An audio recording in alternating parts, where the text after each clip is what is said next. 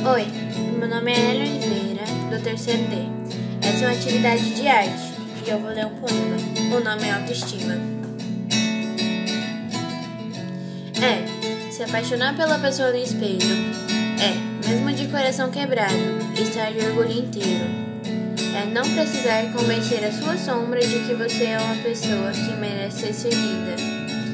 É fazer cafuné em si mesmo quando ninguém mais fizer é plantar e colher amor próprio.